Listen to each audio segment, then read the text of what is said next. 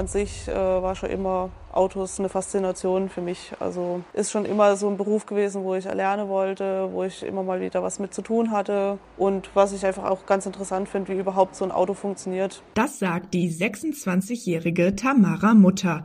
Sie hat sich für die Ausbildung zur Kfz-Mechatronikerin entschieden und arbeitet damit in einem Handwerksberuf, der eher männerdominiert ist. Davon abschrecken lässt sie sich aber nicht. Vorurteile könnte man sagen, hm, was will denn die Tussi jetzt hier? ähm, aber so an sich, ja gut, es ist halt immer noch so stark männerlastig, dass man vielleicht halt sich ein bisschen mehr hervorheben muss, dass man überhaupt zur Geltung kommt oder dass man halt sich doch ein bisschen gegen die Männer beweisen muss. Tamaras Ziel ist es, später den Betrieb ihres Vaters in Grenzach-Wielen in Baden-Württemberg zu übernehmen. Auch die selbstständige Fliesenlegermeisterin Marion Zuckmantel aus Bayerbach im Landkreis Landshut findet, auf dem Bau ist kein Platz für Rollenklischees. Seit über 20 Jahren ist sie unter dem Namen Fliesenfee auf der Baustelle im Einsatz und zeigt jeden Tag, wie viel Frauen und Mütter im Handwerk leisten. Die Power dieser beiden Frauen hat mich sehr begeistert. Das ganze Porträt von Fliesenfee Marion Zuckmantel kannst du auf dhz.net nachlesen. Mein Name ist Eileen und das sind die weiteren Themen im DHZ Wochenrückblick. Das Bundeskabinett hat Steuerentlastungen für Unternehmen beschlossen. Die E-Auto-Förderung für gewerbliche Fahrzeuge fällt weg und Bundeskanzler Scholz hat einen Brandbrief zum EU-Lieferkettengesetz erreicht. Wir werden auch durch steuerliche Maßnahmen dazu beitragen, dass Investitionen jetzt getätigt und nicht aufgeschoben werden.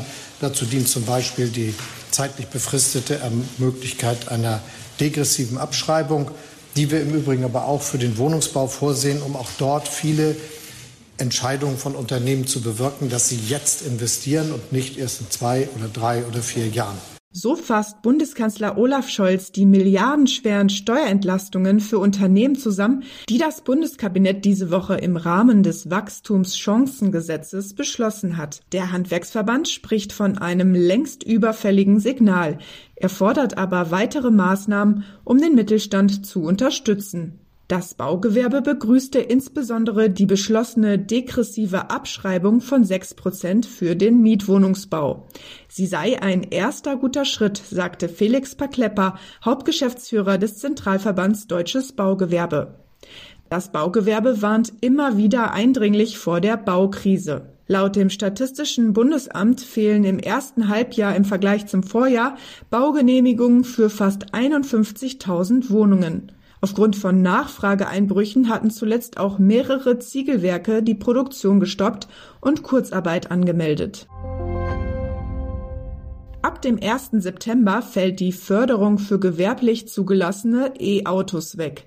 Ulrich Köster, Pressesprecher beim Zentralverband Deutsches Kraftfahrzeuggewerbe, erklärt, was das bedeutet. Bei den Neuzulassungen reden wir hier pro Fahrzeug äh, über Summen zwischen 4.500 und 6.750 Euro.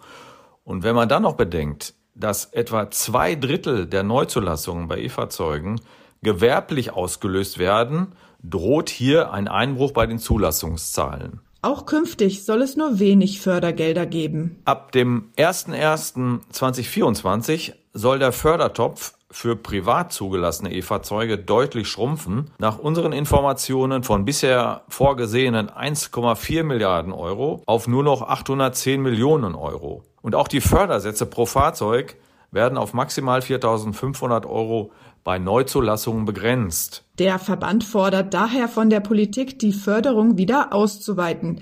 Anders sei der Hochlauf der Elektromobilität nicht zu gewährleisten. Weitere Belastungen können den Betrieben nicht zugemutet werden. So steht es in einem Brandbrief, den Handwerkspräsident Jörg Dittrich und Arbeitgeberpräsident Rainer Dulger verfasst haben. Darin fordern sie Bundeskanzler Olaf Scholz dazu auf, die bisherigen Pläne zum EU-Lieferkettengesetz zu ändern.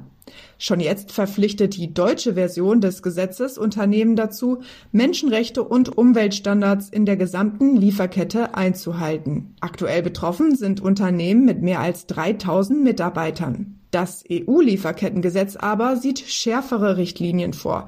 Es soll zum Beispiel schon ab einer Grenze von 250 Mitarbeitern gelten. Damit sei zu befürchten, dass das Handwerk immer stärker und immer direkter betroffen sein wird, heißt es in dem Brandbrief. Noch aber bleibt etwas Zeit, bis das Gesetz in Kraft tritt. Erst muss sich auf eine endgültige Ausgestaltung des EU-Lieferkettengesetzes geeinigt werden. Wird dieses dann im EU-Amtsblatt verabschiedet, hat Deutschland eine mehrjährige Umsetzungsfrist. Die DHZ begleitet den Prozess und hält dich auf dem Laufenden. Bis es soweit ist, hören wir uns in der nächsten Folge wieder. Alles Gute und bis bald!